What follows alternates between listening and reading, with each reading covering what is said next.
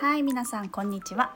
あなたの推しをマンダラにする偏愛マンダラ絵師のあきえです。この番組は毎回呪術つなぎにお友達を紹介していただきながらゲストの好きなものを語っていただく15分番組となっております。時折星読みも交えつつ平日毎日更新。ゲストの熱い推し物語をお届けいたします。今回のゲストは前回の和装ヘアメイクの北村めぐみさんからのご紹介で、えー、アロマセラピストの小林くるみさん来ていただいております。今回のお話は、まあ、アロマセラピストさんなので、まあ、そういったねアロマのお話声優のお話だったりとか、えー、主にはですね第1回目の今回は瞑想のお話をしていただいております。すごいねこうねふわっとした可愛らしい方なのであのそんな雰囲気を味わいながら聞いていただければ嬉しいです。偏愛にまつわるホロスコープをご紹介いたしますと、えー、月星座がさそり座金星星座が伊手座をお持ちのくるみさんです。星読みが好きな人はこの星座も背景にお聞きくださると楽しめるかもしれません。それではどうぞ。はい、それでは今日から新しいゲストに来ていただいております。えー、小林くるみさん、えー、前回の北村めぐみさんからのご紹介ですね、えー、来ていただいているので、まずは自己紹介お願いしてもよろしいでしょうか。はい、小林くるみです。えっと、生まれは岐阜県の飛騨高山の方で、えっと、本当に生まれたのはもっと山奥で、朝日村あそんなところまで。あのじ実家がでも温泉をやっていて、えー、あの秋上温泉っていう結構あのすごいあの冬になると氷を作ったりするちょっと有名な 温泉なのでそういうもう本当にポツンと一軒家みたいなそういうところで生まれ今は愛知県にあの住んでいます。そして、あの、声優を使ってヒーリングを、アロマセラピストとしてヒーリングをしたりしています。はい、ありがとうございます。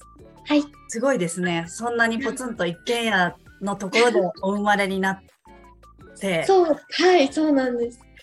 結構そこが長かったんですか、幼少期？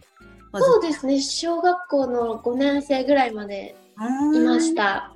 もうじゃあしっかりそこでいろいろ形成されてますね。はい。なるほど。わかりました。で、今は愛知県にお住まいで、えっ、ー、と、はい、ヒーリングをいろいろとされているっていうことはい。よろしいですね。はい。はい。えっ、ー、とですね、あの、北村めぐみさんからは先にちょっとお伝えしておくと、はい。えっと、おばとメインみたいな関係だっていう。そんなことないです。話と、あと、すごいピュアで、妖精みたいだっていう話を聞いてたので、あの、めちゃくちゃなんかこう、ラジオではやっぱり音声だけしか伝わらないんですけど、はい。あの、私はこう画面越しにすごくこう、ふわーっと、ふわーっていう感じがすごく伝わって、あの、お会いした時が伝わってきてるので、えー、かなり緩んだ状態でお話ができるんじゃないかなって思っております。はい。でですね、えっ、ー、と、まあ、好きなもののリストをいろいろといただいて、全部で5ついただいてるんですけれども、はい。まあ、その中から順を追ってお話お伺いしたいんですが、はい。まずは、えっ、ー、と、一番最初に書いてくださったのが、瞑想。はい。ですね。瞑想は、まあ、どういったものだったり、えっ、ー、と、どうい、いつ頃から何でハマったとか、その辺からちょっと聞いてみたいなと思うんですけど。はい。えっと、どうやって始まったかはあんまり覚えてないんですけど、えっと、まあ、もともと神社とかが好きなので、なんかこう、手を合わせてる時のこのシーンとした感じ、まあそういうところもすごい好きで、で、えっと、もう5、6年ぐらい前なんですけど、うん、なんか本当に一人でお部屋の中とかでなんか本当に考えとしてはもう本当邪念を取って、まあ、ありがとうというか感謝のもう脳にするというかもうそれだけを考える。うん。そういうなんかそういうのはしてます。感謝だけを考え考えようって思って瞑想を始めたのか、瞑想してるうちにあの感謝がこう湧いてきたのか。瞑想してるうちに感謝がどんどん大きくなっていきました。それは、うんと5、6年前っておっしゃってたんですけど、まあはいそもそもその神社とかに行った時うんに手を合わせて静かにしてる感覚を、まあ、例えば自宅で家にいる間でうんちょっとやってみようって思ったってことですか？いやーえっとうーんでもお風呂とかでもお風呂がすごい好きなのでうん。なんかすごい本当に目をつぶってこの勘が何もしない時間の大事さというか、本当に何も考えない時があのうん。なんでなんだろう。なんか本当に自然の中流れでそういう風になっていきましたね。うんうんうん、でも、うんその何もしない何も考えないっていう時間って現代だとね意外とないですよね。そうですよね。それはすごい。私も感じますね。はいそれは。でもあえあえてっていうよりも多分好きでお風呂に入ってる間は何も考えずにみたいなことを多分きっとしてる間にこれそう瞑想してるなみたいな感あじですか？そうですね。あとはあのその私の周りにもあの本当になんかちっちゃい頃からそういうなんかあのヒーリングをしてくれる方とかそういう方があのいてうん。で私がもううんそういうのをやっていただいていくうちになんかそのヒーリングをされされてる時になんか頭の中がクリアになっていっていろんな映像が浮かぶようになったそれでわあこの感覚好きだなーっていうことで瞑想にななったのかもしれないです。なるほど。じゃあはいもう割と普通の普通のことっていうかそういう頭がクリアになる感覚っていうのをもう結構幼少期から体験はしていたっていう感じ。あーでもあのクリアになるには時間がかかったというか、えっと、幼少期の頃はもう多分誰よりもいろんなことを考えてうん。あの人こう思ってるんじゃないかなとかっていうのをすごくもう頭いっぱいになるまで考えてたので逆にいっぱいになりすぎてその最近というか大人になりなるなった時にそれが全部ブワーッとうん。ヒーリングでうん。あの出ていったのかもしれないというか、結構じゃあも妄想というか想像力が豊かな感じ。そうですうね、んうんうん。そうね。確かに。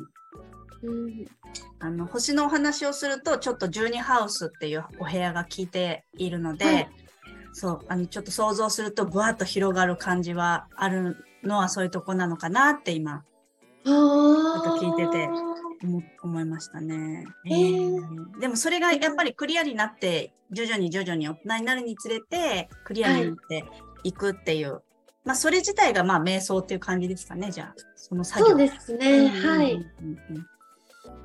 なんかこれは毎日の習慣ですか？それとも、えーはい。なんかこうクリアにしたいなって思った時にする？あーえーっと習慣でもあるんですけど、うんあのその私もヒーリングをしてるのでなんかあの自分がクリアにならないとうんうん。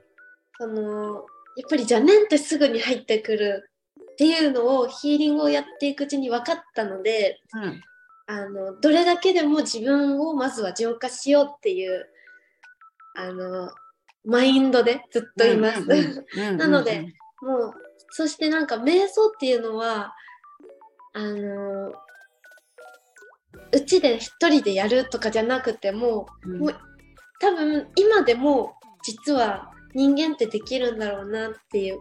あまあなんか料理してるのが好きって人方とか多分そういうのも好きなことをやってるっていうのは瞑想になると思うんですけどそうそれもあるしなんか瞑想瞑想って なんか私の中では自分を信じることだと思うのでうん。あのこの今話してる時も何もなんか考えずに自分を信じてうん。ただ自分を信じることだけと感謝を考えるだけでもう言葉が溢れ出してくるというかそういうことなのかなっていううんうんうん。感じです。素敵素敵なことですね。はい、なるほどね。でも確かにこうヒーリングとか人にヒーリングをしようっていうスタンスの人であれば、まずは自分を整えたりとか浄化したりっていうのはまず第一にね、第一にはいね。なるほどね。はいまあ瞑想のお話から、えっ、と、はいまあ今はそのヒーリングもアロマセラピー、アロマを使った、まあいろんなことをされてるっていう流れがあると思うんですけれども、はいアロマセラピスト、なんかあの、あれですよね、めぐみさんとは美容師つながり？美容系ではい美容系につながって、えっ、と、一応アロマのセラピストを今はされている。はいあのその美容系とはまた違うんですけどはい。一人であのなんていうの宮古島にうん。ちょっと移住したいなって思った時があってうんうん。で行ったんですねもう、はい。あの引っ越して。うん。宮やっぱ宮古引っ越したんですか？うんうん。宮古島に、うん、えっとでもほんと数ヶ月なんですけどはい。あのその行ったらえっとなんかもう誰も知らない土地誰も一人知らないところに行ったんですけど、行くって決めた後にその知り合いの知り合いがアロマセラピストをやってるよって話を聞いてうんうんえーってなってちょっと安心した状態で宮古島に行ってでもうほんとすぐに会えてであのそこでヒーリングをまず受けてうん。でわーすごいってなってですぐにもうあの私アロマアロアロマをとか精油っていうのを使ったことがなくてそれまで。うんうんうん。でそれ2年ぐらい前の話なんですけど宮古島に行ったのは。でそれまで本当に興味もないというか出会うこともなく知らあんまり知らずにでそこで出会ってすぐにもう勉強してうん。資格を取得してそこでうん。で でそこで勉強してもうなんか早くそれを人に伝えていったりとか自分のなんか家族とかおじいちゃんおばあちゃんにそれを早くもうや使ってほしいって思って、うんもう帰ろうって思って帰ってきて、うん。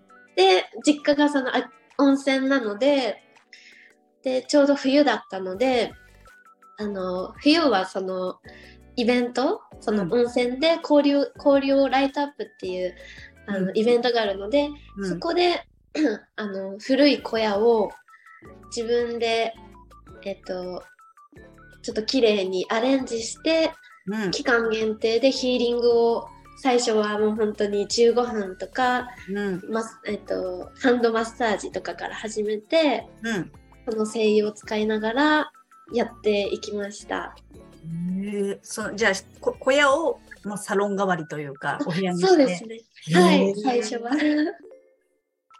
すごいですね。宮古島にい移住しようもう移住しようっていう気持ちで行ったんですよね、そうです。うん、だ だけどそこで出会ったアロマセラピーはい。に衝撃を受けそうなんです。勉強してそしたら人に伝えたいってなって実家のみんなにみたいな感じになって戻ってきて、へえでその先生がすごく素敵な方でうん。なんかあの本当にいろんなこと教えてくれたんですけどうん。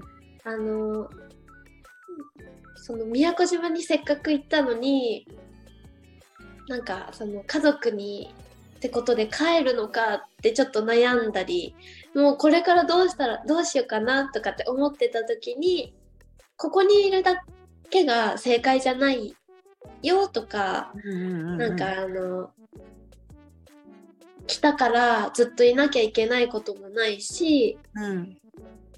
ここで出会えたことだけでうん。もう本当にその声優と私が出会えただけでいいいいじゃうんん。みたいないう、そういううなんか言葉をかけてくれたり、うん、して。確かに。あそこにね、住むために行ったけど、もうそこでアロマに出会ったことそう。が、まあもしかしたらその意味だったのかな、うん。みたいなね、感じですよね。はい。へえ結構だ、でも衝撃だったんですね。そうですね。うん。なんかそれはこう、うん。か感覚のあれですか？そうです。もうものすごい感覚のあのあのその勉強自体もその使っている精油がそのどこにきこの香りはここに効くとか、うん。そういうのじゃなくてあの直感で選ぶ、うんうんうん名前も見ずに持ってきて置いてつけてで後からこう調べたりとか。その直感は受ける人が選ぶ。いやいやえっと私がさんが選ぶ。はい。へえ。うんそそれはな、もうピンときたものをってことですか？そうですね。へえ。面白い。それを、えっ、と、そこで資格が、そういう資格があるってことですもんね。はい。うんうんうんうん。じゃあ、え、高山から宮古島に、えっと、高山から名古屋にいたんですね。名古屋にいたんですね、もうすでに、はいこの時は。うん、あ、そっか小学校の時ですもんね。うんうんうん小学校まであの山奥で、山奥で。から高山に引っ越したんですね。なるほど。はい。ちょっと、ちょびっと、あの、多くなって一軒家からちょっとね、もうちょっと。で、そこ、高山がすごい多くて、うん。で、あの、二十歳過ぎてから名古屋に出て、うん。そこから宮古島にちょっと行ってって感じです。うーん。結構そうですね。移動はされてますよね、そしたらね。はい。うんうんうんうん。でも宮、でも宮古島になんで惹かれたんですか？海とか？これも本当に分からなくて、へもうなんか直感でなんかその時にすごい宮古島っていうワードがいっぱい入るようになってでもうなんかこれを信じようと思ってうん。行ってみました。いうんそうなんで1回しか行ったこともなくてうん。その前に。うんうんうん。で、あのーその行ったところもの、あのーざかわいい雑貨屋さんに入った入ってで帰ってきてあそこで働もう働く口もないのでうん。あのその行った時にわあいいなって思った雑貨屋さんに電話をかけて「働けますか?」って言ってすごいアクティブ。そうなんですダイレクトに？聞いて。はい、ですちょうどちょうどタイミングよく入れ替わりの時期だったので行けて、うん家も車もちょうど、すごくないですか？タイミングよくうんすごくいいところでよかったです。へえあじゃあそれはもうそうもう決まってたから行ったら結構すぐ安心みたいな感じそうですね。はい。すごいまあそしたらなんかね暮らしを考えそうですねいい引っ越そうってもなってるしはい。そういうものも全て揃ってるしそうですね。そううん。なるほどねそそれもすごい話ですね割とそういうのはピンと、まあ、さっきもねアロマの話も直感でみたいな話ありましたけど、はい。割とそういう直感的なことははい。強かったりします？そうですね。うんもうなんか直感でし生きてて、生きてて。でもたまにやっぱりもともと考えすぎるところがあるので、うん。この都会とか大都会とかに行ったりするとなんかどんどん本当の自分が分からなくなってうんうんうんいくけど、まあ、そこをまあヒーリングして自分で自分を、なるほどでまね。た戻して絶対必要なツール、ツールというか、まあ絶対は必要なものなんですね。だからね。そうですね。うーん。そうか。で、今は、その、お仕事としてはアロマセラピストとして、その、そこではい学んだものをやっ愛知でやっていく。はい、そうです。へえ、うん。今ちなみにちょっとあのスマホで飛騨高山の観光公式サイトを見たら、氷点下の森ってあったんです、そうです。それですね。はい。もうね、めちゃくちゃ綺麗なんですけど、なんか、あの、私、北海道なんですよ。そうなんですね。そうなんですよ。で、北海道も、まあ、あの、ちょっと、もうちょっと、こう、はい氷点下のところでは、こういうなんかこう、はい。うん支笏湖の方とかもあったりとかするんですけど、うんうんうん結構規模大きいですよね。そうなんです。お祭り？おあの祭り？おじいちゃんがうん。あのこそうあのお祭りがあって、うんうん。であの今それが50年約50年続いてるんですけど、さあのおじいちゃんも亡くなっちゃったんですけどうん。おじいちゃんがその氷を始めてうん。50年、もっと前なのかな？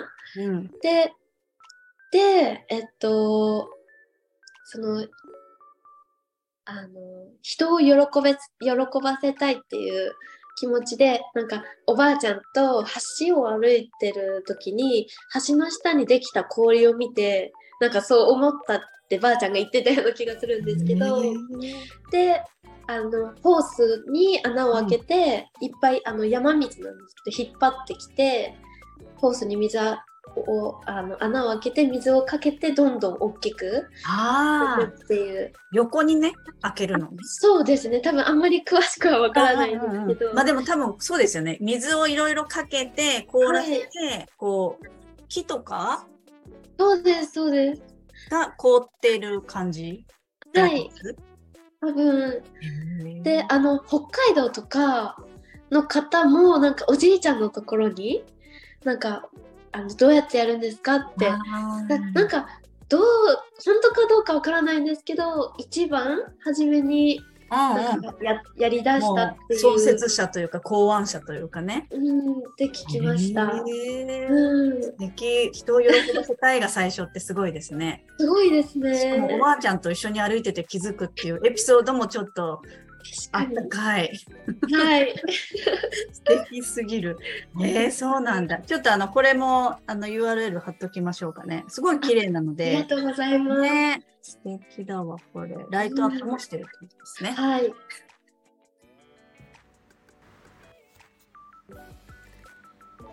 はい、ということで今回の「偏愛マンダラジオ」いかがだったでしょうか、まあ、最後の方のお話にはね、えー、とくるみさんが生まれた場所の旭町の飛騨高山のね旭町の、えー、とおじい様のお話ありましたけれどもここのね氷点下の森あのお祭りなんですけどもそこのライトアップほんと綺麗でしかもあのーリンクを概要欄に貼らせていただいたんですがそこに出てくる、えー、と温泉旅館の宿のご主人が苦労されてこういうの作りましたよみたいの書いてあるのがくるみさんのどうやらおじい様らしくて。ほうって思いながらこのねラジオを聞いた後でこれを見てみるのもちょっと楽しみになるんじゃないかなと思って貼らせていただきました。はい。あとはね瞑想のお話ありましたね、まあ、くるみさんの場合はこう昔からやっていてこう自分の調整というか、まあ、浄化というか、まあ、お風呂も好きっておっしゃってたんでね。あのお風呂好き割と水エレメントの星座の方多い印象がありまして、まあ、くるみさんも月星座がさそり座さん水星座ですね。うん割とねうちも子供が月星座魚座であのお風呂場がパワースポットになってるんですよね。やっぱりねあの水回りにいると落ち着くんだろうなとかでもまあ静かにする時間何もしない時間ってすごく大事ですよね今本当にそういう時間持てない人も多いんじゃないかなと思うんですけど最近読んだ本であの熊野プーさんの名言ありましたね。えー何もしないは最高の何かにつながるんだよっていう熊野プーさんの名言があるんですけど何もしない時間っていうものがいろんなギフトをくれるっていうこともありますし、まあ、そういったねあのくるみさんみたいにこう自分の中を浄化するっていうことにもつながるので是非ねこうどうしてももうね夏休みですよね。夏休みだからお母さんチームは子供さんがお家にいて朝ごはん作ってお昼作って夜作ってなんか私一日ご飯作ってるんですけどみたいな。気づくとね。まあそういうなかなか一人になるっていう時間がないかもしれないんですけどまあ是非ね朝とかえみんなが起きる前とかみんなが寝た後とか是非ね5分ぐらいでもいいので目を閉じて静かにちょっと座って過ごしてみるっていう、まあ、そんな時間が持てたらいろんなギフトがあるんじゃないかなと思うのでおすすめいたします。はいということで本日もお聴きくださりありがとうございました。また次回、えー、くるみさんのお話はヒーリングのことだったり、まあ、声優の部分をもうちょっと深掘りして聞いたりなんかしてますので楽しみにしてくださればと思います。今日も良い一日をお過ごしください。偏愛マンダラ絵師のあきえでした。ではまた。